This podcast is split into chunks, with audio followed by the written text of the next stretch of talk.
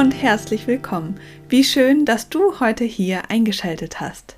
Ich begrüße dich ganz herzlich zu meinem Podcast Seelenfrieder, der inklusive Podcast rund um das Leben mit Kindern mit Behinderung oder chronischer Erkrankung sowie pflegende Elternschaft.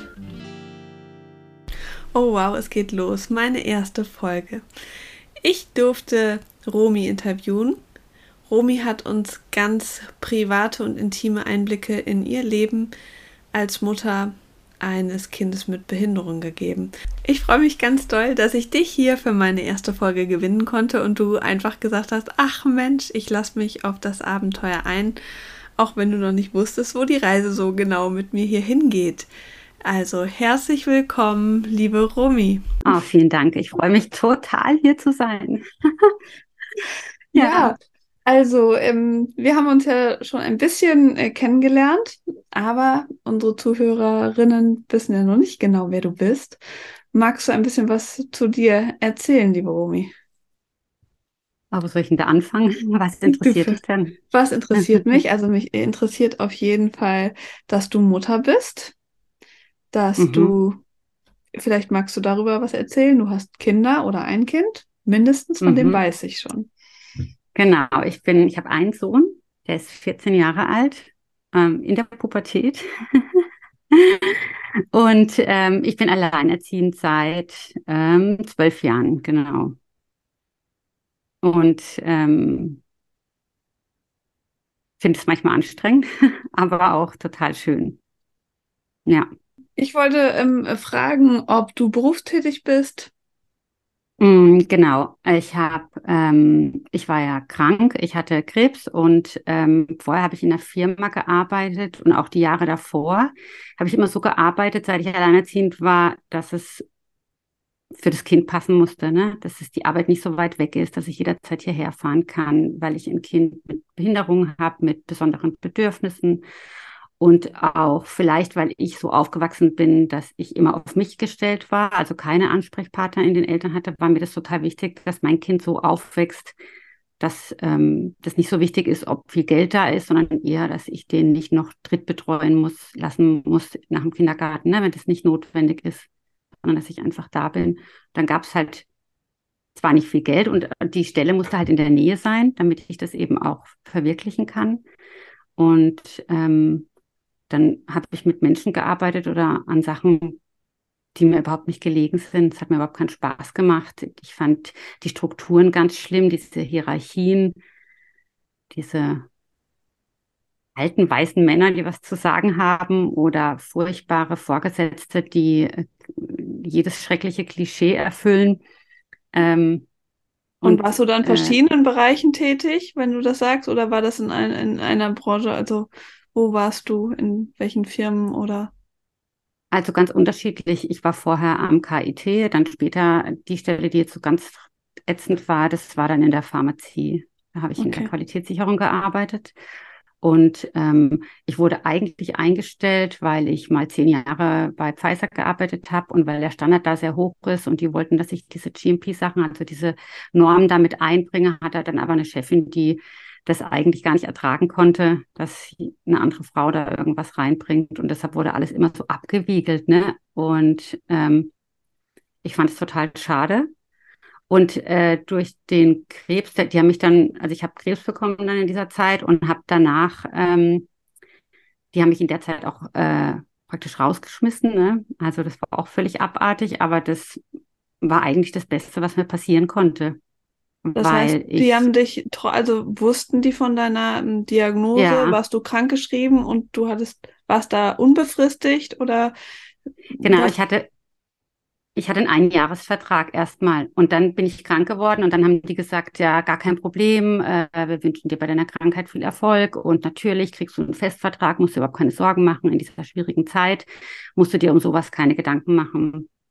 Und dann haben sie halt einfach auslaufen lassen und sie haben es mir auch nicht gesagt, sondern das habe ich dann durch Zufall mitgekriegt. Also es war ganz blöd. Und dann ähm, war ich aber eigentlich froh darüber, mhm. weil ich war ja immer ich habe immer nur wegen Sicherheit irgendwie da gearbeitet und nach dem Krebs, man ist nicht besonders, oder ich war nicht besonders fit, dann ist man froh, wenn man sich, oder ich war froh, wenn sich mich wieder eingliedern lassen zu können, weißt du, dass du mal zwei Stunden anfängst zu arbeiten und so.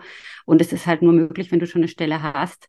Und Richtig. deshalb ähm, hätte ich mich da wieder eingliedern lassen, obwohl mir beim Krebs klar war, ich möchte eigentlich keinen Tag mehr mit Menschen arbeiten, die nicht zu dir ähm, passen, äh, die genau. du beschrieben hast.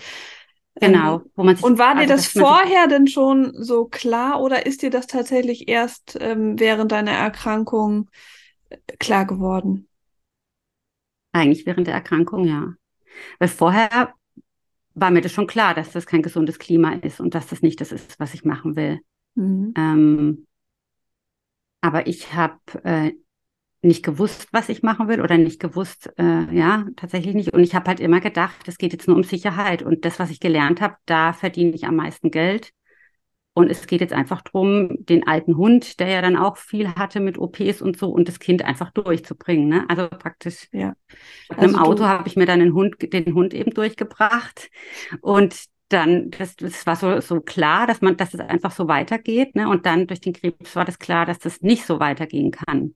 Ja. Dass jeder Tag, man weiß ja nicht, wie lange man lebt, ne? es kann ja einfach jeden Tag vorbei sein. Und das Bewusstsein hat man vor, hat man nicht, glaube ich, wenn man gesund ist. Ne? Ich meine, das weiß man natürlich kognitiv, aber man lebt ja nicht so danach. Ne? Da nee, aber das klingt ja, nach vielen. Herausforderungen, ähm, die du in der Zeit hattest. Ob es die Erkrankung ist, du sagst, du warst zu dem Zeitpunkt alleinerziehend und ähm, du hast ein Kind mit Behinderung. Das heißt, es sind ja schon mal drei große Faktoren, die viele andere Menschen, wäre es nur einer davon, schon ähm, ja an seine Grenzen bringt, ja. Und auch, du sagst, du hast daraus irgendwie geschlossen, dass du ähm, dich beruflich verändern willst ähm, oder das auf jeden Fall nicht mehr machen kannst. Und du hattest es gerade beschrieben, dass es nicht so schlimm war, dass sie dich gekündigt haben, sondern du da irgendwie rausgegangen bist, Mensch, das war das Beste, was dir passieren kann.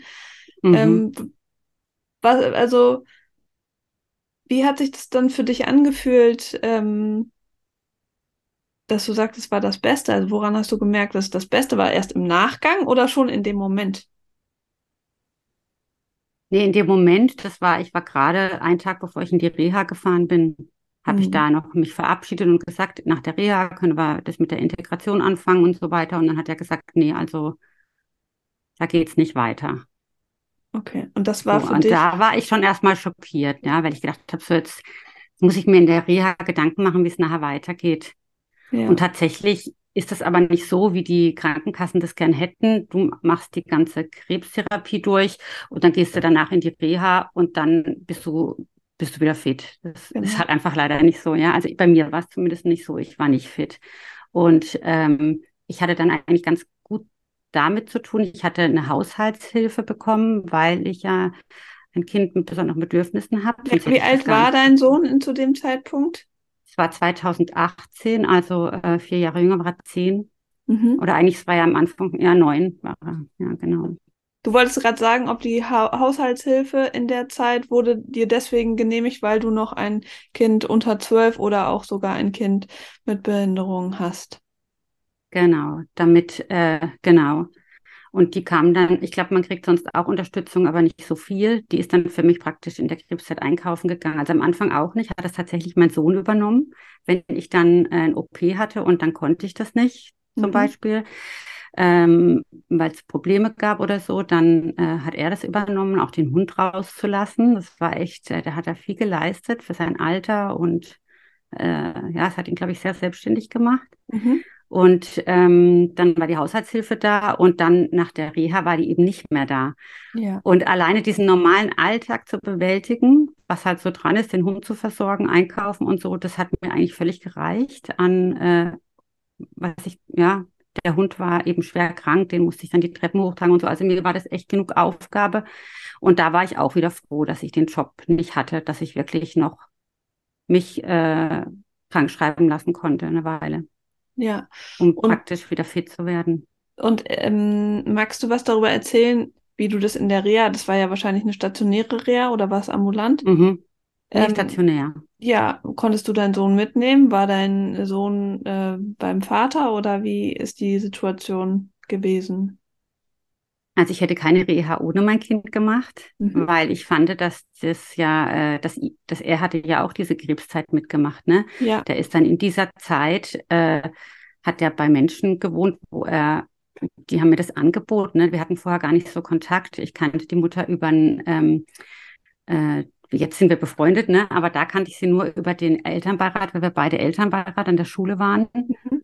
Aber das war auch schon zwei Jahre zuvor und die hat es mitbekommen dass ich krank bin und die hat mir sofort angerufen und gesagt, du, ähm, ich kann dir, ich kann nicht an deiner Seite sitzen und dir Händchen halten, ich kann auch nicht für dich einkaufen gehen oder irgendwie kochen, aber ich kann dein Kind nehmen. Oh, und so, wenn's, wenn da läuft ist. mir und, Gänsehaut ja. runter. Das ist und das, eine, ein, also ein Angebot, was, ähm, ja, das ist ja unbeschreiblich. Was hat dir das ja. bedeutet? Was hat dir das bedeutet? Dass Wahnsinnig viel. Wahnsinnig viel, ja. Konntest und du das sofort das annehmen? Großartig. Ja, ja. Weil ich weiß, dass, also es war einfach nur wichtig, dass es dem gut geht in der Zeit, ne? Also, dass der in der Zeit gut aufgehoben ist. Weil für den war das schwer genug. Und das Schwierigste, glaube ich, war einfach, wenn ich nicht da war. Mhm. Weißt du, wenn ich auf dem Sofa bin und ich bin halt da und ob ich da einfach nur müde bin und da rumhänge, das, das war für den nicht so das Problem, glaube ich. Aber wenn ich einfach im Krankenhaus bin und er kann mich nicht besuchen, ähm, ja. Ich habe das Krankenhaus irgendwann gewechselt äh, und dann war ich in Heidelberg. Das sind dann 70 Kilometer oder so. Da kann der ja nicht einfach vorbeigehen. Ne? Und nee. äh, das und du hast auch noch nicht so viel erzählt zu deinem, zu deinem Sohn. Du hast nur gesagt, dass ähm, dein Sohn eine Behinderung hat. Magst du ähm, was über ihn erzählen? Also wie viel? Ähm, ja, also er hat, er kam auf die Welt und äh, ich dachte eigentlich, alles ist super. Ja, mhm. und dann hat man aber ziemlich am Anfang festgestellt, dass er so eine dicke Backe hat. Und alle haben immer gedacht, er hat halt eine Entzündung in der Backe oder irgendwas. Ne? Man hat gedacht, vielleicht hat er da im Kiefer irgendwas. Und er hat sich immer so ein bisschen marmoriert verfärbt, sage ich jetzt mal. Da habe ich gedacht, ja, es könnte ja sein, dass er, wenn er so dunkel wird, ne, dass er dann mit dem Herz vielleicht Probleme hat. Und ich dachte, ich frage einfach mal die Hebamme, die sagt dann bestimmt, ach Quatsch, ist ganz normal. Mhm. Und die hat einfach gesagt, ja, sie findet es auch seltsam, ich soll das doch mal prüfen lassen. Da wart und ihr schon mal zu Hause, ja, als die, als dir das aufgefallen ich, hat. War ja, nicht im glaub, Krankenhaus. Das, hm. Genau, das war so die ersten vier Wochen. Aber denen muss das auch schon aufgefallen sein, dass irgendwas anders ist, weil sie äh, einen Kopfultraschall gemacht haben. Ich glaube, das ist kein Standard. Das hat man mir auch nicht gesagt, das hat man erst im Papier nachher gelesen. Ach so, dass okay. das gemacht worden ist, ja. Also ich hatte eine ziemlich blöde Geburt. Ich konnte also gar nicht aufstehen die ersten paar Tage. Ich habe äh, innere Blutung gekriegt, ich habe dann noch eine Nach-OP gehabt und so weiter. Das heißt, ich konnte wirklich nicht aufstehen. Das heißt, der Ole, also sein Papa hat dann alles gemacht, ne? Ja. Und ähm, ähm, was wollte ich sagen? Das heißt, du weißt ja, auch dann, von der ersten Zeit nicht so viel, denn ähm, der Kind. Doch, aber ich habe halt nicht bei diesen. Ach so. Genau, okay, ich bin halt nicht. Dabei. Ich war schon fit. Ich war ja. schon fit, habe auch gestillt und alles gemacht, aber ich konnte halt nicht aufstehen. Ich bin halt zu diesen Untersuchungen oder sowas nicht mit. Da war er dann immer dabei. Ne? Ja. Und äh, dann war es, ich glaube, es ging erst so vier Wochen danach so los nach der Geburt. Ja. Äh, und ähm, ja, dann ist so eine Odyssee losgegangen, weil keiner eigentlich dann weiß, was das ist. Ne? In der ersten Klinik äh, wurde mir dann immer, also mein Kind war ganz kräftig, ne? Und dann wurde die ganze Zeit nur gesagt, ja, die Mutter braucht eine Ernährungsberatung. Ich habe immer gesagt, ich still dieses Kind nur, ja, ja.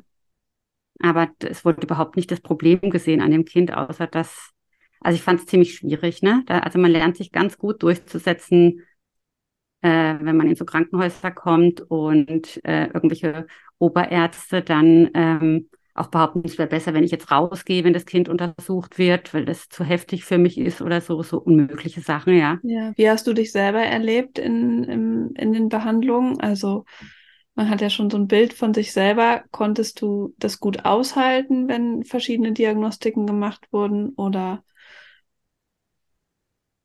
Ähm, also ich wollte auf jeden Fall immer dabei sein. Ich konnte immer für ihn da sein. Ja. Und erst als er, wir haben ja sind dann in die Filterklinik gekommen und ähm, da wurde dann auch noch mal ähm, ein MRT gemacht vom Kopf. Oder das war noch, glaube ich, vorher. Genau, vorher, äh, wir haben einen Ultraschall machen lassen vom Herz und vom Kopf. Die Fontanelle war ja noch auf. Mhm. Meine Hebamme meinte dann, wenn die ja eh einen Ultraschall von der Backe machen und vom, ähm, vom Herz, dann sag doch mal, die sollen auf den Kopf gucken. Ja. Das kam eigentlich von der Hebamme. Und das habe ich dann dort gesagt. Und dann sagt plötzlich dieser Arzt, ach Gott, der hat ja einen Wasserkopf. Also das war dann schon, da bin ich schon fast zusammengebrochen. Ne? Da habe ich, das war aus meiner Kindheit, waren das solche Erinnerungen wie, ähm, ja, monströse Köpfe, keine Überlebenschancen. Ähm, ja. Ich wusste eigentlich gar nicht, wohin mit meinen Gefühlen. Also ja. sein Vater hat ihn eh gerade gehalten gehabt, aber ich war völlig. Und das völlig, klingt auf jeden Fall nach, nach einer Aussage, die nicht dir zielgerichtet, ähm, empathisch entgegengebracht ja. wurde, sondern äh, nee. ein Ausruf, äh, ja, das wir oft erleben, ne? dass, dass Ärztinnen oder auch Therapeutinnen ähm, oft auch das aussprechen, was sie vielleicht gerade denken, ohne darüber nachzudenken, dass dort ein mhm. sehr empfindlicher Adressat sitzt. mhm. Ja. ja. Ähm, ich dachte auch, die Aussage, das war echt ein bisschen heftig, ja. So, dass du dich jetzt noch 14 Jahre später daran erinnerst, ja? Auf jeden Fall, ja. Also ich weiß, dass ich da ähm, ziemlich neben der Spur war und dass ich auch den nächsten Tag, als ich dann mit dem Kind alleine zu Hause war, eigentlich nur geheult habe und ich gar nicht wusste, wie ich damit umgehen soll. Und aber klar war, ich muss mich um mein Kind kümmern und eigentlich war ich aber so so verzweifelt und aber nach diesem zweiten Tag hat sich irgendein Schalter umgelegt, dann habe ich funktioniert also ja. ähm, ab dann war das immer so, es kam ja ständig eine neue Diagnose. Man muss ja bei so seltenen Gendefekten weiß man lange nicht, was es ist. Und dann wird ja immer wieder, wenn die Humangenetiker, die Alten herausgekramt und, und in die Uni geholt und gefragt, was das sein könnte. Ne? Ja. Und ähm, über die Haut wird auch ganz viel, ähm, äh, die Haut wird genau untersucht bei so Kindern, weil man da, die Haut und ich hoffe, ich sage es jetzt nicht falsch, sind irgendwie aus einer Zelle die Haut und das Gehirn am Anfang und da äh, kann man sehr viele Rückschlüsse aufs Gehirn. Okay, und das wurde, und da, wurde alles und, gemacht und ihr habt auch alles ähm, mhm. ähm, gemacht. Du hast jetzt gerade nur gesagt, dass der, der Arzt da eher relativ ähm, plump euch eine Diagnose, die, äh, die dir, du mhm. sagst von früher ganz viele äh, Bilder ähm, hervorgerufen hat. Wie war die Aufklärung in der Zeit? Also du, du sagst, ne, es ist ein Marathon, es kam immer was dazu. Aber gab es für dich wichtige Begleiter oder wichtige Leute, die dir geholfen haben, die Diagnose vielleicht auch nochmal zu verstehen oder von anderen Seiten oder einen Fahrplan aufzustellen? Oder du sagst, du hast dich durchgekämpft, aber gab es da wichtige da Leute? Mm -mm. Überhaupt nicht, nee. Also wir haben nach diesem Ultraschall wurden wir nach Hause geschickt, ne? Und dann, dann haben wir einen, MRT-Termin gekriegt, um den Kopf nochmal genauer anzugucken. Und äh, nach dem MRT-Termin hat man uns gesagt, dass die Klinik ähm, gar keine Möglichkeit, also gar keine Neurologiestation hat. Und dass wir uns jetzt praktisch, dass wir jetzt diese MRT-Bilder nehmen und sollen uns jetzt in ganz Deutschland bewerben für ein OP, für diesen den Hydrocephalus, so wie man es im Fachmännischen ja. sagt, ne, ähm, zu operieren zu lassen. Und äh, das fand ich schon auch irgendwie krass. Ne? Du hast jetzt da deine CD mit den Bildern von dem Kind und sollst dich jetzt in ganz Deutschland bewerben. Du weißt eigentlich gar nicht wo. Wo sind jetzt gute Kliniken? Du musst auf jeden Fall dich damit auseinandersetzen. Da gab es null Unterstützung, nee, gar nicht. Und wie hast du es gemacht? Äh, also wenn du sagst, du musst dich Deutschland einfach angeschrieben. Du gehst einfach Kliniken, Neurokliniken recherchieren. Wer ist da gut? Wer kann das? Wer macht das überhaupt? Ne? Und dann in ganz Deutschland halt äh, Bilder hinschicken. Die CDs und die Kinderärztin oder Kinderarzt, gab es, gab es da ähm, eine, quasi eine Konstanz an, an äh, ärztlicher Begleitung in der Phase, die das vielleicht ein bisschen managen konnte? Der, der hat uns gut begleitet, ja, aber da gab es halt dann viele Kügelchen und was weiß ich, ne? Ähm, der hat aber dafür, also mein, mein Sohn hat in der Zeit noch Herzprobleme gekriegt, mhm. äh, mit einem halben Jahr. Ähm, und das war schon gut, weil wir dann abends um 10 zu dem Kinderarzt fahren konnten. Bei sowas mhm. war der dann super. Oder dass er, wenn er Fieber hatte, er kam dann zu uns nach Hause, weil er nicht wollte, dass Kinder mit Fieber. Das war schon toll. Ja. Das war ein Anthroposoph, ne? Ein sehr alter Arzt, schon über 70. Ähm, und der hat dann auch alle Unterlagen in die Klinik geschickt, als er gemerkt hat, man kann mit irgendwelchen Tricks dem Herz jetzt nicht mehr helfen, wir müssen in die Klinik. Dann hat er da angerufen, hat alles hingefaxt, alle Unterlagen. Das heißt, die standen schon da und wussten Bescheid, wer kommt. Das war schon eine große Hilfe, ja. Also das, Aber das war jemand, der, ja. der euch trotzdem ähm, helfen konnte, etwas zu schicken oder auch, äh, also das ist ja auch schon toll, ja. äh, wenn man einen Hausbesuch bekommt und nicht noch abends um ja. halb zehn mit einem hochfiebernden Kind ähm, durch die Stadt saust und ähm, genau, vielleicht nicht so richtig weiß, wie komme ich da vielleicht an. Ähm, was hätte dir in diesen Phasen geholfen? Weißt du das? Könntest du das jetzt zurückblickend? Ja, auf jeden Fall. Wenn ich von der Klinik eine Unterstützung bekommen hätte, jemand an die Hand, der das mit mir macht. Ne? Also beim Krebs zum Beispiel war das so, das war jetzt viele Jahre später und Heidelberg ist natürlich auch äh, die am meisten subventionierte Klinik, was das angeht. Ja. Da läuft es ganz anders. Ne? Da Wie hast läuft du dann da? jemand, da ist, äh, wird dir auf jeden Fall schon gleich die Nummer gegeben von der ähm, Sozialstation. Da kannst du dann anrufen, wenn ich melde die sich bei dir und fragt dich dann, willst du in die Reha? Da macht die alles. Du musst also gar nichts machen. Du füllst kein einziges Zettelchen aus. Und damit du, wenn du nicht extra Termine haben willst, kommt die halt, während du die Chemo hast, kommt sie halt mal bei dir vorbei und redet mit dir.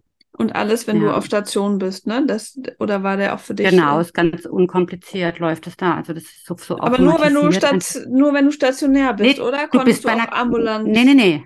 Das war ambulant. Äh, okay. du bist ja für eine Chemo niemals stationär. Das gibt's gar nicht mehr. Das gibt's ganz selten.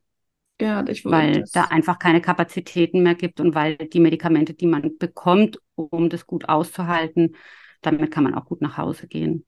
Ja. Man bleibt da nicht mehr im Krankenhaus. Und aber diese Reha, da habe ich, das, das war auch sehr interessant. Die kam und ich fand es das super, dass sie da äh, mich gefragt hat, was würde ich denn gerne machen? Eine Reha. Ähm, es gibt Reha-Möglichkeiten nur für das Kind, äh, für die Mutter, dass ich zum ja. Beispiel, also das Kind geht zwar mit, aber wird halt nur betreut und hat keine, keine Therapien. Ja. Und dann gibt es Kliniken, wo beide Therapien haben wo ich überlegt habe, das wäre vielleicht gar nicht schlecht, weil das Kind ja auch die Krebszeit mitmacht und vielleicht auch Unterstützung braucht, ne? Ja. Da wieder darüber zu reden oder so. Und dann habe ich hat sie mich gefragt, was denn so jetzt für mich von diesen Sachen, die sie mir vorgeschlagen hat, so interessant wäre. Und dann habe ich als Spaß gesagt, ach, irgendeine, wo der Hund noch mit kann. Und dann hat sie gesagt, alles klar, dann regle ich das. Und ach. ich dachte, die will mich veräppeln, ja. Und dann, das war echt der Hammer, ja. Und dann, das ging tatsächlich. Dann habe ich den Hund mitgenommen, mit Hund und Kind sind wir in die Reha und das war großartig. Das wusste ich auch bisher nicht, ähm, mhm. dass sowas möglich ist, dass es solche Kliniken ja. gibt. Und wie toll, ähm, dass du da jemanden im Sozialdienst hatte, die sich da engagiert hintergeklemmt hat, gesagt hat, klar, dass, wenn das der große Wunsch ist, dann schauen wir, wo das möglich ist. Wahnsinn. Ja. Und, und da sagst du, das war, das war der Unterschied jetzt, ja, zu deiner äh, ähm, Krankheitsgeschichte im Gegensatz zu der deines Sohnes, ähm, dass du dort keine Hilfen hattest von, von, vom Sozialdienst, weil du es nicht wusstest, dass es einen Sozialdienst gibt oder war der nicht zuständig oder dadurch, dass es ein anderes Klinikum war? Weißt du das? Mm. Also ich glaube, es lag schon auch am Klinikum. Ich glaube, ich glaube, es lag auch daran, dass einfach ähm, 14 Jahre, dass es 14 Jahre später stattfindet, ne? Mhm. Ähm, es gibt ja viele Sachen, die in diesen 14 Jahren sich verändert haben. Beispielsweise, dass du, wenn du in OP geschoben wirst, tausendmal gefragt wirst, wer du bist und was bei dir gemacht wird, ne? Das gab es vor 14 Jahren auch nicht. Also da hat ja. Da hat man auch nicht das ständig kontrolliert. Das, das ist mir zum Beispiel auch gefallen. So hat sich halt auch vieles andere getan. Aber damals wurde uns überhaupt nicht gesagt, dass es irgendwelche Sozialstationen gibt. Oder mhm. da wurde uns tatsächlich diese CD ausgehändigt und es hieß, bewerben Sie sich in ganz Deutschland. Und dann war das auch wirklich krass, dass Kliniken, es gab viele Kliniken, die haben sich gar nicht zurückgemeldet. Ja. Es gab Kliniken, die haben sich äh, gleich mit einem, äh, die haben gleich eine Rechnung geschrieben dafür, dass sie geantwortet haben von 200 Euro, ne? Ähm, also total absurd. Und es gab Kliniken, die gleich einen OP-Termin geschickt haben. Äh, und also das, ich habe gedacht, ähm, das glaubt mir kein Mensch, das war so, so surreal, ja? ja. Und es gab die Klinik in Freiburg, die Kinderklinik in Freiburg, und da haben wir einen Termin gehabt in der Neuro. Und wir waren von Anfang an total begeistert, weil bis dahin hat man uns immer gesagt, der Kopf und die Backe, das hängt nicht miteinander zusammen und das lila werden, ja. Mhm. Äh, man muss diesen Hydrocephalus operieren und die hat dann zu uns gesagt, stopp, stopp, stopp, hier wird gar nichts operiert jetzt mal. Da geht es gar nicht drum. Es geht erstmal darum, die Zusammenhänge zu verstehen, was ist hier eigentlich mit dem Kind los. Und dann äh, habe ich gesagt, ja, die haben aber bis jetzt alle gesagt, das hat nichts miteinander zu tun, hat sie gesagt. Man sieht es eindeutig, wenn man das Gehirn anguckt, dass nicht nur die Backe auf der einen Seite dicker ist oder auf der Seite, sondern auch das Gehirn auf der Seite größer ist. Das Gehirn ist schief. Es ist das Kleinhirn sitzt weiter unten. Kleine so Kleinigkeiten, wo sie gesagt hat, da sieht man, dass diese Backe damit zusammenhängt. Der wächst auf einer Seite, ist ja die, wo die dicke Backe war, war eben auch der Kopf größer. Okay. Und das und waren die, die gleichen Bilder, waren das die gleichen Bilder oder haben die ja. nochmal komplett äh, die neue Diagnostik gemacht oder konnte sich die neue Klinik mit den alten Sachen zufrieden geben oder manchmal gibt nee, es ja auch. Ja, okay. Vier, mhm. vier, Wochen alt waren die Bilder oder sowas und die okay. waren wirklich großartig, dass die, das hat mir echt gut gefallen, dass die gesagt haben, nee, da wird jetzt nicht operiert, man muss gucken bei einem Hydrocephalus, warum ist das so, produziert er zu viel äh, ähm, Gehirnwasser oder ist es, ähm, ist es irgendwo zu eng an einer Stelle? Das wird ein ganz anderes OP ausmachen. Und wenn man sieht, dass das Gehirn auch größer ist wie auf dieser Backe, dann scheint ja mit dem Wachstum was anders zu sein. Und da muss man einfach mal gucken, was das Kind hat. Und dann ging das, wurden wir da gut betreut. Und seid ihr nach wie vor schön, dort, dort ähm, ja. angebunden? Das heißt, ihr mhm. seid in, jetzt in einer Kinderklinik, ähm, die ihr seit Jahren ähm, kennt und die auch ähm, mhm. dein Sohn gut kennt, ja? Ja. Oder, oder habt ihr noch viele also, Anlaufstellen? Ähm, gerade überlegen, ja, es gibt auch, ähm, wir haben, also tatsächlich ist rausgekommen, dass den Gendefekt, den er hat, dass auf einer Körperseite schneller wächst als auf der anderen. Mhm. Und das ist eins der, der Symptome sozusagen, aber eben ähm, ja das auffälligste. Und da ist jetzt so, dass er das Knie, äh, die Wachstumsfuge gehemmt kriegt, damit die Knie auf der gleichen Höhe sein, weil das, weil das Bein ähm, vier Zentimeter länger ist auf einer Seite.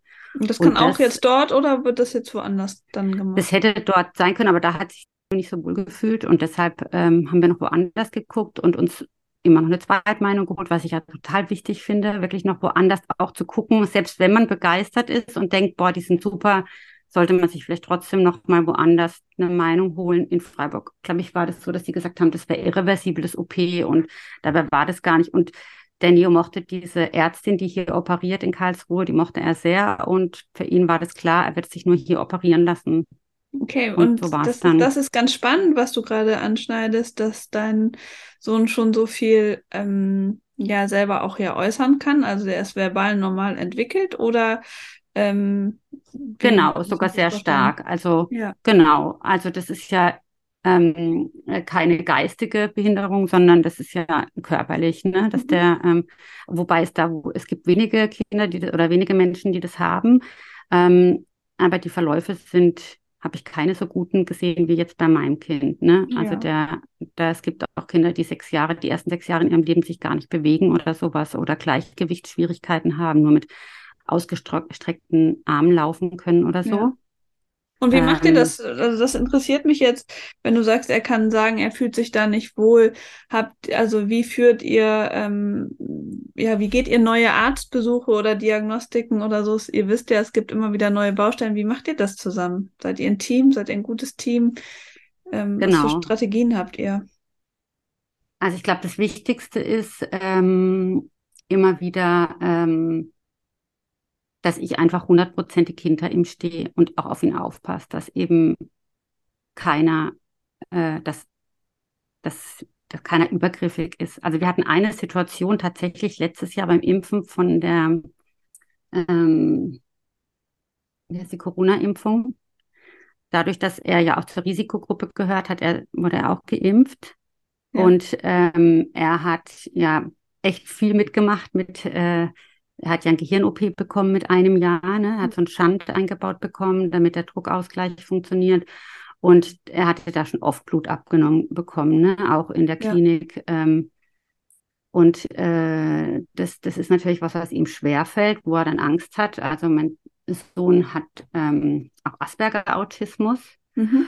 Und er hat dann seine eigene Methode, die ihm gut tut. Und das glauben aber die Menschen immer nicht. Ne? Die denken, ja. das kann nicht sein, das anderen Kinder, andere Kinder mögen das auch, ne? Ja. Wie zum Beispiel tolle Geschmäcker, kriegst du so tolle Paste in den Mund, dann findest du das toll und dann trotz seitdem vor die Füße halt, ne? Weil ja. die Leute es nicht glauben, wenn die zu schnell sind. Ja. Und dieser Arzt, denn der, mein Sohn hat gesagt, ähm, er möchte das bestimmen, wann er die Nadel reinsticht und hat nochmal geatmet und so. Und da braucht man schon ein bisschen Geduld, ne? Weil ähm, dann sagt er halt, er zählt runter und dann, ah nee, ich brauche nochmal, ich brauche nochmal und so. Aber es geht nicht unendlich. Aber er hätte diese Zeit gebraucht und hat auch dieses Zauberpflaster drauf gehabt.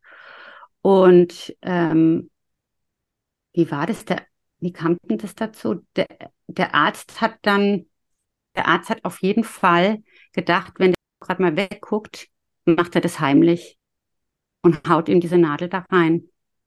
Und, de, und, de, und der ist zurückgezuckt. Ich habe das sofort gemerkt. Der Stuhl ist umgeflogen und ähm, mein Kind hat so ist so nach hinten, richtig, also so aufgestanden, ne, so nach hinten gegangen. Und ich bin noch davor, bevor der äh, richtig aufgestanden ist, bin ich schon dazwischen. Und der der äh, Arzt hat versucht, ihm hinterherzugehen, ihn okay. festzuhalten und diese Spritze noch reinzukriegen. Ja. Und ich habe den halt, bin, bin richtig dazwischen und habe gefragt, was ist denn in sie gefahren? Ja, es ist ein gutes Beispiel dafür, dass du sagst, ne, du musst dich dahinter klemmen, du musst aufpassen, ja. ähm, dass du ja sogar körperlich dazwischen gehen musst. Das ist ähm, ja, aber wie Wahnsinn. abartig, oder? Ja, das ist, dass das nicht respektiert wird und dieser Art, ich habe gesagt, wie kann man sowas machen? Ja. Und dann auch was, noch mit so was würdest du dir wünschen? Was würdest also, du dir wünschen für, für den nächsten Arzt? Also, du sagst, er hat schon konkrete Vorstellungen und Vorschläge. Du hast gesagt, Geduld. Ja, einfach Geduld. Einfach das Kind mal fragen, was brauchst du denn dafür? Was brauchst du dafür, damit wir das jetzt machen können? Ja. Was, was, was hast du für ein Gefühl, was dir gut tut? Und wenn mhm. das Kind nichts weiß, was ja eigentlich nie der Fall ist, dann, ähm, dann kann man ja immer noch Vorschläge machen. Und dann sagte dieser Arzt auch später, äh, also ich war stinksauer, ne? Das Kind war völlig aufgelöst, richtig traumatisiert. Es war richtig eine schlimme Situation, ja. ja. Ich meine, da geht jemand, will dir eine Spritze in den Arm jagen und rennt dir hinterher mit dieser Spritze so. Also es war wirklich wie in einem schlechten Film. Genau, du und kannst es, kann, den kannst dir den Comic kannst du dir vorstellen. Ähm, und man, man kann es sich ja. von außen immer nicht vorstellen, dass solche Situationen tagtäglich passieren, ja. Und dass ähm, das ist für, für deinen Sohn sicherlich auch immer noch für die nächste Spritze und es wird nicht seine letzte gewesen sein. Er sich immer ja, wieder an diese so, Szene erinnern wird. Ne? Ja, er sagt auch, er möchte ihn am liebsten anzeigen. Ja. Ja, und, und äh, dann, dann wurde von der, wurde uns von da auch gesagt, ja, äh, dieser Arzt, ich habe den dann äh, angesprochen und habe gefragt, ich verstehe gar nicht, was mit Ihnen los ist, wie können Sie sowas machen? Ne? Und dann sagte der zu mir, ähm, äh, ich mache das immer so, das klappt eigentlich ganz gut. Für ihn klappt man das muss die Kinder, gut. Man muss die Kinder überraschen. Und habe ich gesagt, den Kindern in dem Alter, dann hat er gesagt, ja, das klappt vor allen Dingen bei den, bei den Babys und bei den Kleinkindern gut. Kurz ablenken und derzeit die Spritze rein. Habe ich gesagt, ja klar, das ist super. Also für die Kinder ist es sicher nicht. Für die Kinder ist es jedes Mal so traumatisierend wie für mein Kind. Aber für den Arzt ist es natürlich einfach, weil es geht halt schnell, ne? Und ich ja. konnte es gar nicht fassen, dass man als Kinderarzt so drauf sein kann. Ja, vor allem mit Kindern, die, die so Odysseen, wie du sagst, ne, das fing äh, in den ersten Wochen ähm, an, dass ihr abhängig von Ärzten und guten Medizinern mhm. seid, ja, und, und das ja auch ein gutes Verhältnis benötigt, ja, dass, dass ich vertraue und dass ich mich immer wieder auch ähm, selber entscheiden darf, wie möchte ich vielleicht manche Behandlungen, ähm, wie möchte ich das? Also brauche ich Zeit, brauche ich keine Zeit, soll es links sein, soll es rechts sein? Ja, möchte ich da vielleicht einen Geschmack im Mund haben oder nicht? Also mhm. ähm, da dürfen wir unseren Kindern ja viel zutrauen, ähm, die solche Odysseen erleben, ähm, dass wir, wir den vertrauen können, dass sie wissen, was ihnen am besten tut. Absolut. Und ähm, und auch, dass die Eltern einfach viel mehr mitentscheiden können. Ich habe das äh, also wirklich, das war am Anfang eines der anstrengendsten Sachen eigentlich, nachdem man so die erste Hürde so, wie ich gesagt habe, vorher am Anfang war das so, zwei Tage habe ich nur geheult bei so einer ja. Diagnose. Am Schluss war das so, wenn eine Diagnose kam, saß ich in diesem Gespräch und ich habe gemerkt, wie sie so richtig sticht, ja. Mhm. So richtig so ein, ah. und dann aber, weiß ich nicht, 30 Sekunden später, klare Fokussierung. Funktioniert man wieder, ne? Genau. Wie geht's weiter? Was bedeutet das für uns? Hat es Auswirkungen? Wenn ja, welche? Bringt es was, die, diese Diagnose noch zu machen? Weil wenn, die wollen ja viele Diagnosen dann schon machen. Ja. Aber bei manchen ist es ja so, es ändert sich dann nichts. Also genau. dann kann ich das auch lassen. Ja? Also wenn ich weiß, ich, wenn ich danach anders entscheiden kann, dann weiß ich zum Beispiel, dann kann ich den oder den Weg einschneiden, dann bringt es ja was. Aber wenn das überhaupt keine wenn das überhaupt Konsequenz bringt, hat, dass ja. ich weiß, genau, genau. Also du, da, da bin ich ähnlich. Also wenn fragst du auch vorher, hat die Diagnose eine Konsequenz für uns? Genau. Wenn es Ganz eine wichtig. Konsequenz gibt, dann können wir die Diagnostik machen. Ja. Ganz genau, ja. ja Und auch da überlegen, hat es auch vielleicht Nachteile, ne? Das muss man echt immer überlegen. Und man muss wirklich sich total auf mit beiden Füßen auf dem Boden stehen und sich, ja, ich sag's mal, wie so eine Löwenmutter sich vor sein Kind stellen, ne? Ja, aber Da wie schaffst so du viele das? Situationen. Ja, wie schaffst du Ich das? weiß dass es nicht. Ist es einfach weiß es ein nicht. Ich glaube- Funktionsmodus, den du schaltest, den du automatisch einschaltest? Mm. Ich glaube, ich, es ist mir einfach so wichtig, dass das, also manche Sachen sind mir einfach so wichtig und dann funktioniert es so. Ja, ich weiß, es funktioniert einfach so, ja. Du musstest Also, dir da nicht äh, bewusst ich Gedanken musste- machen? Doch, doch, manchmal war das schon so, dass ich mich vielleicht bei Ärzten dann gedacht habe, so okay, und dann bin ich da rausgegangen und habe dann mit meinem damaligen Mann gesprochen und habe dann gedacht, also eigentlich weiß ich jetzt so wenig wie vorher. Warum Mhm. habe ich nicht noch das und das und das gefragt, ja? Weil Ja. ich gewusst habe, ich störe da, ja? Und Ja. so- solche Sachen passieren anfangs, denke ich. Man hat da lauter solche Sachen, man muss da schon reinwachsen. Ja. Und aber mir war das zum Beispiel, äh, als diese Herzgeschichte war, der hat ähm, Tachykardien gehabt, supraventrikuläre Tachykardien. Und da haben die drei Tage lang dieses Herz nicht in den Griff bekommen und dann setzen die das Herz mit Medikamenten mal kurz, also wie so ein Reset auf Null. Aber das sagen die einem ja nicht, ne? Und Nee. damals waren die ja noch Privatpatient und dann sagen die, ich muss jetzt mal raus aus dem Zimmer. Und dann habe ich gesagt, nee, ich gehe nicht raus aus dem Zimmer. Ja. Ich lasse mein Kind nicht allein. Doch, das machen die nie mit Eltern. Haben sie noch nie gemacht. Und habe ich gesagt, ja, aber ich gehe nicht aus dem Zimmer. Ich lasse mein Kind nicht alleine. Wie kann man denn ein Kind mit einem halben Jahr alleine mit zwei Ärzten lassen? Ne? Also der hat ja, da auch Angst. Ne? Und dann habe ich immer wieder gesagt, nee, ich gehe nicht raus. Und dann haben die gesagt, ja. Ähm, dann habe ich gefragt, warum? Warum ist es so wichtig, dass ich hier rausgehe? Stehe ich im Weg? Ich kann ja irgendwo hingehen, wo ich ihnen nicht im Mhm. Weg bin oder so. Ne? Es gibt ja, es muss doch einen Grund haben, warum ich nicht dabei sein kann. Und dann haben die gesagt, wenn diese, wenn diese Herztöne praktisch, das ist ja angeschlossen an diese Überwachung, da macht es ja dann plötzlich diesen Dauerton, ne? Ja. Wie wenn jemand tot ist, ganz kurz.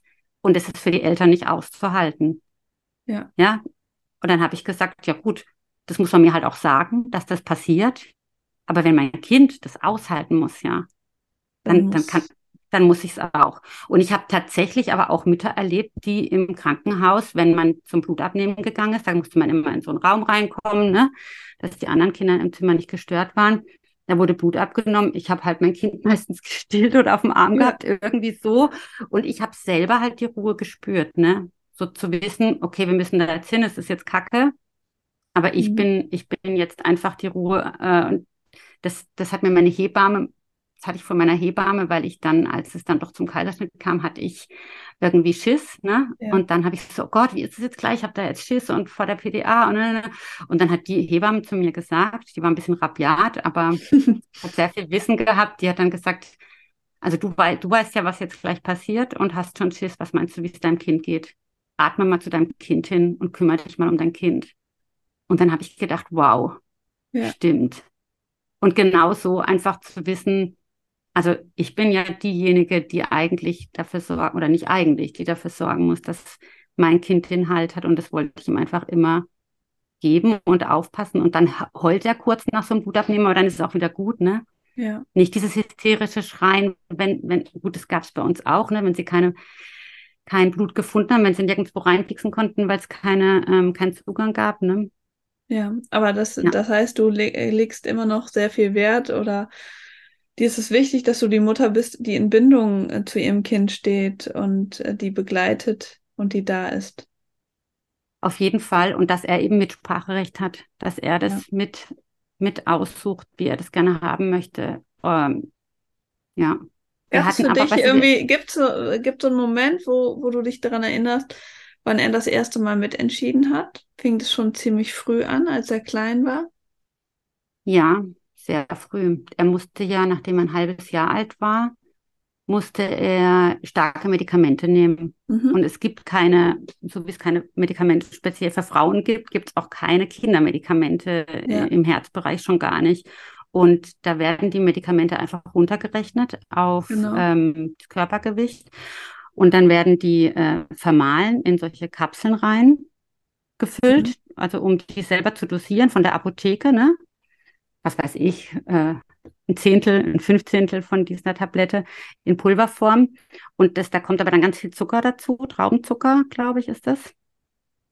Und das macht man dann wiederum, wenn man diese Kapsel hat, zu Hause in so eine Spritze haben wir das reingemacht mit Wasser. Und dann schmeckt das ganz süß, aber trotzdem, trotzdem ist es auch ein bisschen eklig, ne? Und bitter, aber trotzdem, also so, ähm, ja.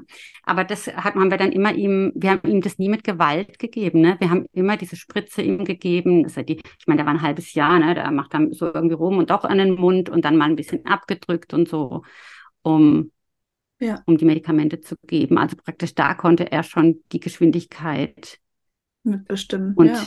Mitbestimmen und wie das funktioniert. Natürlich musste man das machen, ne? Es gibt, geht nicht dran Genau, es vorbei. ist nicht ein Entweder-Oder, sondern es geht um die Frage, wie. Also wie können wir Dinge, wenn, wenn du sagst, ne, dir war es immer wichtig, dass, dass dir erklärt wird, was passiert.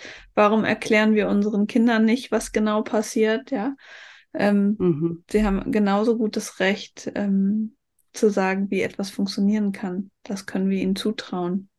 Aber das wird ja nicht mal, nicht mal für die Erwachsenen wird das ja in den Kliniken oft so. Also wir hatten damals tatsächlich, war ja noch privat versichert, das ist ja jetzt Mhm. nicht mehr, äh, hätten wir eigentlich das Recht gehabt auf dieses Chefarztgespräch am Tag und der hat uns immer jeden Tag wieder vertröstet, ne? Ja. Und äh, da wurde uns auch nichts, keine richtige Information gesagt. Und mit den Krankenschwestern im Zimmer mussten wir uns jeden Tag äh, aufregen, weil ich das Kind zu mir ins Bett genommen habe. Ja. Ja, ich habe ihn nicht in einem Gitterbettchen gelassen. Das war jeden Tag, von morgens bis abends gab es die, diese, diese Diskussion, dass das Kind nicht da liegen kann bei mir.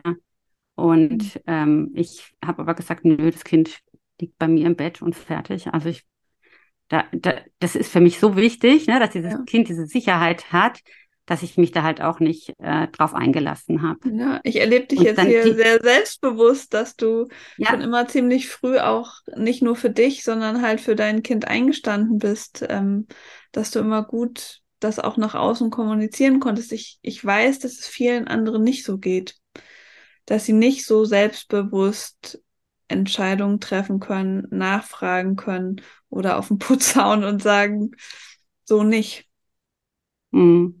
Was macht dich da Ich so glaube, ich stark? hatte, ich glaube, es war so, dass ich, ähm, wenn ich von was überzeugt bin, ne, dann, Ja. und ich weiß, das ist einfach das Richtige und es tut dem Kind jetzt gut, dann, dann möchte, dann kann ich das ganz gut. Hast du Und damit gute Sachen- Erfahrungen gemacht, dass du so selbstbewusst bist? Es hat ja, ähm, selbst wenn es keinen Unterschied gemacht hat dort, ne? Also wir hatten zum Beispiel in dieser Klinik, wo es mit dem Herz war, die ganze Zeit die Diskussion, da hat, haben wir angefangen mit Brei zuzufüttern und ähm, schon Tee gemacht, ne? Da war er dann Mhm. schon dreiviertel Jahr alt oder so, oder was weiß ich, sieben Monate. Und ähm, da haben die sich aufgeregt, die hatten keinen Bio-Tee, ich wollte aber den Bio-Fencheltee, ja, und ich wollte halt Bio-Essen haben für das Kind. Und äh, das gab es aber da nicht. Da gab es halt diese normalen Standarddinger und äh, habe hab ich einfach das eigene mitgebracht. Und das gab jeden Tag Theater, dass ich da nicht meine eigenen Lebensmittel mitbringen kann und so. Ja. Also du musst dir das vorstellen, dass du jeden Tag diese Diskussion wegen diesem scheiß Ja. Tee hast. Das ist so Konntest du- ermüdend. Du, hast ja du eigentlich ein die Kind, wo du nicht. Konntest du Du dir weißt die nicht ärztlich verordnen lassen? Aha, ich, keine Ahnung, die waren ja irgendwie, ja, es war einfach so schwierig, dass das Ja. Kind nicht da schlafen soll, sondern da und nicht in meinem Bett und dieser Tee. Also das war eigentlich den ganzen Tag das Anstrengendste. Ja, Das Kind hat es eigentlich ganz gut gemacht und das, das ist echt zermürbend, ja, dass man da nicht auf die Eltern eingeht und auch nicht glaubt, dass es bei dem Kind jetzt auch so gut ist, weil die, es ist ja so, die Eltern kennen ihre Kinder halt auch am besten, ne? Also ich Ja. weiß nicht, was dein Kind gut tut und ich und ich habe jetzt ein, ein Erfolgserlebnis mit äh, Neo, weil er jetzt ja ähm, das zweite Mal an dem Knie operiert worden ist mhm. und ich gehe immer mit ins Krankenhaus. Ich schlafe da noch mit drin. Er ist jetzt 14, ja. ja, ist mir völlig egal. Das, äh, ich möchte einfach da sein. Ja. Ähm, und ich durfte ihn dann mit in den, die, die beiden Male trotz Corona mit bei ihm bleiben, bis er eingeschlafen ist. Ja. Und ähm, in dem Aufwachraum in der Klinik sind die so süß gewesen hier in Karlsruhe in der Kinderklinik. Also bei der ähm, Chirurgie, ich glaube, das ist nicht nur für die Kinder die Aufwachstation, sondern überhaupt. Ähm, mhm. Und die war, ich äh, durfte da reingucken. Ich durfte ja eigentlich nicht rein, aber ich war in diesem Vorraum, wo jemand gesagt hat, ja, ich darf da rein, da durfte man eigentlich auch nicht rein. Und dann habe ich, die Tür war gerade auf, dann habe ich so reingeguckt und habe halt die Tür immer so ein Stück aufgehabt und konnte dann praktisch zehn Minuten reingucken, mhm. wie die mhm. sich um die Kinder kümmern, also so Mäuschen spielen. Und ein Kind hat sich die ganze Zeit so ganz wild hin und her gewälzt, so beim Aufwachen von der Narkose, so ganz äh, neben der Spur. Und ähm, immer wenn die weggegangen ist und wollte irgendwas machen, dann hat sie immer Angst gehabt, dass, also man hat gesehen, dass er gleich aus dem Bett fliegt, weil er sich eben so hin und her gewälzt hat und wieder so aufgebäumt hat. Und ich habe ich hab so irgendwie gedacht, die wird jetzt gleich mal sagen, soll es aber Ruhe oder so, gell? Und das hat sie aber nicht gemacht. Sie hat sich wirklich, hat dieses Kind eingekuschelt und bepuschelt und gestreichelt und also wirklich so liebevoll. Also ich war richtig oh. tief gerührt. Ja, ja war richtig ja. toll. Ich danke, und, dass du das teilst, ähm, diese positive Erfahrung. Ähm, ja, viel zu und selten. er sagt jetzt, ja. er sagt jetzt, er hat keine Angst mehr vom OP. Er weiß, dass da tut nichts weh, man kriegt Schmerzmittel und man, ähm, ja, es wird drauf Rücksicht genommen. Genau. Wow. Aber was, was ich noch, was ich noch fand, einmal dass äh, beim vorigen OP, das war ja ein Jahr zuvor, da war er dann 13 oder 12 war er da gerade noch, da wurde, ähm, wurde ihm diese Spritze, die hat, ist ja so weiß bei der Narkose, so weißes Zeug, da hat der, der Arzt gesagt, ja, das wäre jetzt Katzenmilch. Und dann habe ich schon gemerkt, wie mein Sohn so Katzenmilch, äh, ne? der nimmt das ja auch dann ernst. Ja. Und dann habe ich aber gleich zu dem Arzt gesagt, äh, Sie können mit meinem Sohn sprechen, äh, wie, wie mit jemandem normalen. Sie brauchen jetzt hier nicht verscheißern mit irgendwelcher, mich sagen ja. Sie ihm einfach ehrlich, was Sie jetzt hier machen. Und äh, da, das, ähm, ja, die, manche Leute, der hat dann vielleicht gedacht, das ist nett, ne? Ja, genau. Aber das war nicht. Und der war auch ungeduldig und dann hat die Ärztin es übernommen. Also es ist einfach schon gut, dass man dabei ist und auch aufpasst, wenn da jetzt jemand das Tempo ähm, hochnimmt oder eben was macht jetzt zum Beispiel diesmal war ausgemacht, der, der Neo hat Angst vor diesen, dieser Maske. Ja. Und äh, hat da auch schon schlechte Erfahrungen gehabt. Und wir haben es extra vom OP gesagt, dass er das nicht möchte, auf gar keinen Fall. Und trotzdem kam dann aber eine Ärztin rein oder eine Schwester, die dann die Maske schon so über okay. ihn hält. Ne? Die nicht, die nicht, den, nicht beim Narkosevorgespräch dabei war, wo das explizit genau. besprochen wurde, die sich nicht die Unterlagen genau. nochmal durchgelesen hat, äh, um genau. auf diesen Sonderwunsch eingehen zu können. Ja. Und wenn das ein Trauma war von dem Kind, der ja. das mit vier Jahren erlebt hat, dass man ihn, obwohl er sagt, das stinkt, mich würgt, oder mit fünf, das Ding mit Gewalt drauf machen, bis er eingeschlafen ist. Ne? Das ist richtig brutal. Das hat er bis heute nicht vergessen. Ne? Das heißt, er sieht diese Maske und wird schon ein bisschen hysterisch. Ne? Ja. Also, also auch zu Recht. Auch zu Recht. Auch zu Recht. Es, ist, es ist Gewalt, ne? die einem widerfährt. Und wenn du nicht weißt, was auf dich zukommt, ähm, kann man nur noch mal festhalten, dass du sagst, ne, eine Ehrlichkeit, aber auch ähm, dass wir uns gegenseitig zuhören und dass wir uns die zehn Sekunden Zeit nehmen, auf den Sonderwunsch ähm, des Vorgespräches mal zu achten und zu schauen, was kann ich hier machen, damit das Ganze auch für, für alle Seiten einfach äh, angenehm wird. Nicht verkehrt ist, auf die Wünsche mm. auch von Kindern zu achten. Mm. Ich glaube, das ist ja. auf, kam, kam, mir jetzt auf jeden Fall immer wieder ähm, das, was du erzählt hast. Ähm, Du hast, du könntest wahrscheinlich noch Stunden erzählen, was ihr schon alles erlebt habt und gemacht habt, was mich ähm, für euren Alltag ähm, im Moment interessieren würde. Gäbe es, oder wenn, lass mich die Frage nochmal anders formulieren. Wenn es unabhängig von Finanzen und Co. wäre, unabhängig von Personalmangel, was würde dir aktuell am besten tun, um eure Situation, um ja auch eure dachte ich ja eingangs schon, eure herausfordernde Lebenslage zu meistern. Was würde euch gut tun? Hm, muss ich jetzt mal echt überlegen. Darfst du gerne. Ähm, was uns, was uns richtig, richtig gut tun würde, wäre eine bessere ähm, Integration. Also äh, das Thema Inklusion Ähm, mhm. Das ist einfach sehr schwach. Jetzt beispielsweise Sport. Mein Sohn macht jetzt überhaupt keine Sportart aktuell, weil er, ähm, er ist hypoton, er wächst auf einer Seite schneller. Wir können uns das, glaube ich, gar nicht vorstellen, wie das ist, wenn ja. eine Körperseite schwerer ist als die andere. Ne? Der Kopf ist größer auf einer Seite, der Kopf ist überhaupt schwerer und das auszubalancieren. Und für ihn ist alles viel anstrengender wie für uns, ja. Ja. Ja, und man, man überfordert ihn schnell, weil er kognitiv viel weiter ist als andere in seinem Alter. Ne? Er ist ja. total fit. Ne? Du würdest nicht merken, dass irgendwas nicht stimmt. Wenn du dich jetzt mit ihm unterhalten würdest, würdest du eher denken, wow, ist der kompetent, ja, ja. sich auszudrücken. Und Aber so. es würde, würde, er und, hätte Lust, Sport zu machen und es gibt keine Angebote. Genau. Und es gibt keine Angebote, weil egal, wo du bist, also er war am Tanzen, ja, zum Beispiel, ähm, früher in so einem freien Tanzen und dann gehen die auf die Bühne und mein Sohn liebt die Bühne ohne Ende. Das ist so ein richtiges Rampenhaus. Schön. Und dann tanzt er da glücklich, aber er tanzt halt nicht genau das, was die da jetzt wollen, ne? sondern er ja. macht dann, tanzt dann halt, da ist er, gut, da war er halt auch äh, drei Jahre alt, ne? aber da ist er da über die Bühne geflitzt mit drei Jahren, war glücklich und oh. äh, strahlend. Und die Mädchen, die sind dann so, ah, der hat aber nicht genauso gemacht, weißt du so, da fängt es ja. schon an, selbst in sowas. Und in den ganzen Sportarten ist es ja Leistung. Jetzt ja. geh mal ins Volleyball und dann stellt sich jemand in der Gruppe vielleicht nicht ganz so perfekt an, wie du dir das vorstellst. Ja. Dann sind die anderen schon genervt. Und ja. das ist ja bei allem so, ne? Dann ist er empfindlicher mit Berührung vielleicht oder sensibler.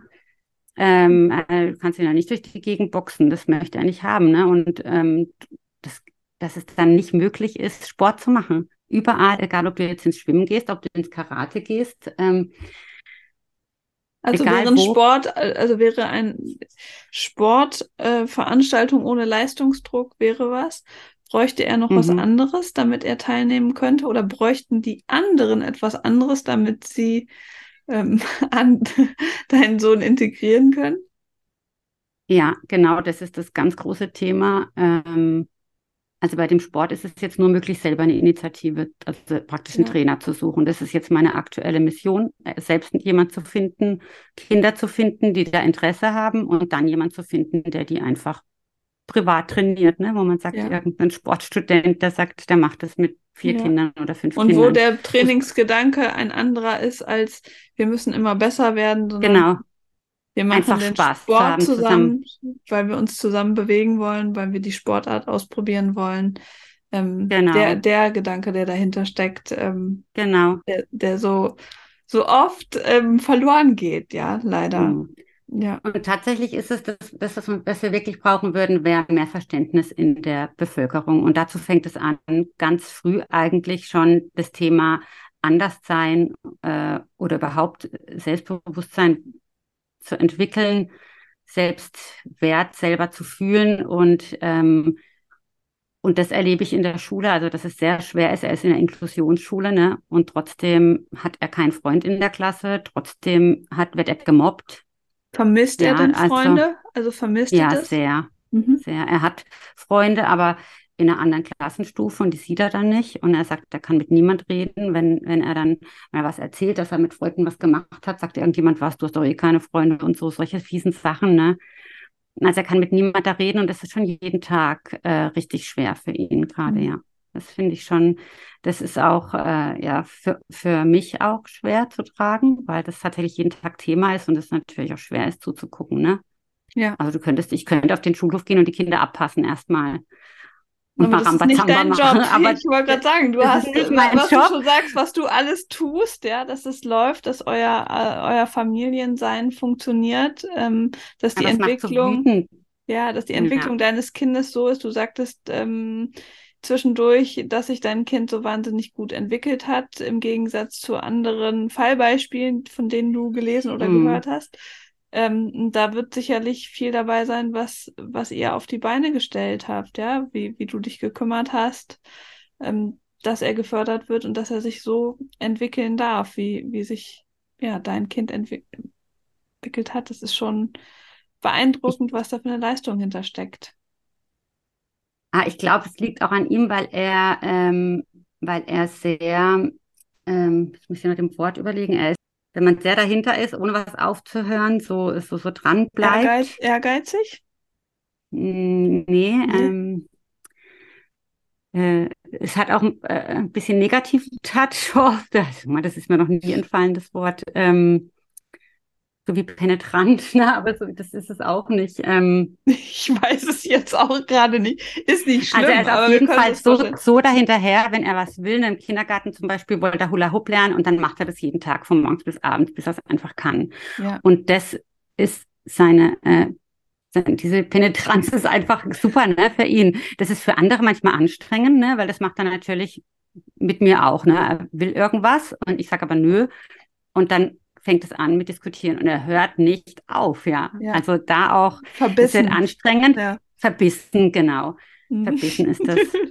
und das, äh, das ist, aber ich will es ihm auch nicht. Bringt ihn voran, es bringt, ja, es, es bringt, ihn, ihn voran. Absolut, genau. Will, genau, er möchte das machen, also der fährt ja, Fahrrad schön. und alles, ne? Also äh, ja, das glaube ich. Ähm, ja, schön. Ja, und das, das wäre wichtig, dass die Kinder, also egal wo er ist, bei Pfadfindern oder egal wo, ist es immer so, dass er schwer hat, dann Freunde zu, obwohl er sehr herzlich ist, ne? Mhm. Aber ähm, er hat es echt schwer und dann gehe ich zu den Pfadfindern, rede mit denen und kläre die auf, ja. Ähm, und dann äh, hoffe ich, dass das besser läuft, aber es ist halt keine Akzeptanz da, ne? Ja. Also wie, es wird einfach da nicht Rücksicht genommen. Und das, ja so einfach jemand ein bisschen mehr aufzunehmen. Und das, das funktioniert leider noch nicht so gut in der Gesellschaft. Das ist so ein gesellschaftliches Thema. Ja, aber es hilft, das ähm, Zuhören und miteinander sprechen. Und ähm, mm. du sagst ja, du musst dich einsetzen, dass aufgeklärt wird. Das ist, es darf eigentlich nicht dein Job sein. Ähm, mm. wie, und du sagst ja, ähm, ja, wie viel du tust, hast du uns gerade ausführlichst berichtet. Ähm, Mhm. Ja. ja, ich glaube, wir haben immer noch Glück im Unglück gehabt und ich finde, ich habe ja das tollste Kind der Welt. Ne? Also ich will kein anderes haben und das ist wirklich so ein herzlicher, toller, ja, schon fast junger Mann, kann man jetzt sagen, mit 14. Also ja. Die Pubertät grenzt sich jetzt langsam ab. Ne? Ja. Also wir waren gestern in der Stadt, da war das, äh, hat er gesagt, habe ich gesagt, ich komme auch auf den Marktplatz, dann sagt er so, nee, da ist er mit seinen Kumpels, das wäre jetzt echt uncool. also das ist super, ne? Ich finde das total gut, ja, ich freue mich da. Und ähm, ja, ja genau, das richtige Kind. Und ich habe so viel von ihm gelernt. Ne? Der, was hast ja, du von ihm gelernt? Was, was würdest du? Ach, allein, dass er immer mit diesem Strahlen irgendwo reingeht. Ne? Der Kindergarten hat es mhm. immer schon gesagt. Wenn der kommt, geht immer die Sonne auf. Der kommt rein und strahlt. Und, ähm, und konntest du und das für dich übernehmen oder warst du auch Ja, total. So? Ja, okay. Nee, nee, äh, war ich nicht. Und ich habe lange gebraucht, um um mit Leichtigkeit durchs Leben zu gehen. Hat ja. viele, viele, viele Jahre gebraucht, ja. Und auch ähm, wie er, ähm, wie er mit, er hat so eine tolle Fehlerkultur. Wenn du ihm jetzt sagst, du pass mal auf, wenn du das so und so machst, dann ist das für die anderen Kinder anstrengend oder dann ist das, fühlt sich, fühle ich mich so oder so, ja. Dann, äh, dann motzt er da nicht rum, sondern sagt, ah ja, super, dann weiß ich das jetzt, dann kann ich es ja nächstes Mal besser machen. So, also so ganz cool, so ein ganz souveränen Umgang damit. Und ich, und ich denke dann immer so, wow. Ja. ja. Oder auch wenn, wenn ich was habe, ne, wenn ich dann zum Beispiel sage, ah, ich muss noch die Wäsche gleich machen. Und dann sagt er zu mir, nee, nicht muss, du machst die Wäsche einfach. Ja, das ist so total süß. Ne? Ja, das ist so reflektiert, ja. Das, das ist einfach schön, du machst es einfach ohne dieses muss, kann, soll. Ja, so, ne? schön. Ne? Ach, das ähm, mhm. freut mich, dass du so einen positiven Blick auf dein äh, Kind behalten hast und dass es dir keiner anders einreden, ja, eingeredet hat, hm, wie das so oft passiert, wenn unsere Kinder diagnostiziert werden und bestempelt werden, sondern du weißt, dein Kind hat wahnsinnig viele tolle mhm. Stärken und äh, ist ein Sonnenschein. Mhm. Und äh, ich, es leuchtet bis hierher, wenn du darüber erzählst, ja. Und ähm, ja, ganz, ganz toll. Ähm, ich hoffe, dass ihr euch das beibehalten könnt, so positiv miteinander zu denken und den Weg gemeinsam zu bestreiten. Und irgendwie. Ja, ich glaube schon. Mhm. Ja. Aber wir können uns auch ganz gut streiten. Ne? Das geht auch. Das auch. gehört dazu. das ist ganz äh, fliegen auf Sonst würde ich schon sagen, ne? das, ist, äh, das ist doch unnormal. ja? Also wenn ihr euch nicht streitet, dann läuft ah. da was falsch. das ja. ist halt das, die, diese Herausforderung, die man als Alleinerziehende dann halt noch mehr hat. Ne? Dass ja. man einfach, wenn man total genervt ist, äh, nicht einfach mal sagen kann, okay, äh, übernimm du das mal oder so, sondern ja. dass man immer auf, auf diese Zweierkiste ist, ne? immer zusammen sich konzentriert. Ja. Das ist, äh, ja klar, die, die, die schönere Sache wäre, mindestens eine Patchwork-Familie zu haben, aber die kann man ja auch nicht aus dem Ärmel schütteln, ne? Auf gar keinen Fall. Das, Und lieber nee. zufrieden zu zweit zu sein, als äh, unzufrieden zu viert. Also von mhm. daher wünsche ich euch für euren Weg ähm, ja alles Gute. Ich, ich freue mich, dass wir in Kontakt bleiben. Nur weil diese mhm. Podcast-Folge mhm. endet, endet nicht unsere Auf jeden Gespräche Fall. und unsere Unterstützung. Da freue ich mich. Ähm, und ja, bedanke mich für deine ganze Offenheit und Ehrlichkeit hier über euch so intim zu erzählen. Ja. Ja, das habe ich, glaube ich, auch noch nie gemacht, ja. Aber äh, das liegt an deiner tollen Arbeit, weil ich das so großartig finde, was du jetzt da auf die Beine stellst und auf die Beine stellen, auf, noch auf die Beine stellen willst. Und ähm, ja. Ich bewundere dich, weil du immer strahlst, ja, und du immer entspannt bist. Also zumindest erlebe ich dich immer nur entspannt. Das ist und, gut. Ähm, ja, vielen Dank für, auch für deine Wertschätzung. Ich freue mich auf äh, das alles, was hier kommt, was ich bewegen oh, ich kann. Auch. Dankeschön, ja. Gut. Tschüss. Wenn dir diese Folge gefallen hat, dann abonniere sie, um keine weitere zu verpassen. Wenn du Seelenfrieda weiter folgen willst, dann kannst du das unter Facebook oder Instagram tun oder auch auf www.seelenfrieda.de. Ich freue mich auf dich. Tschüss.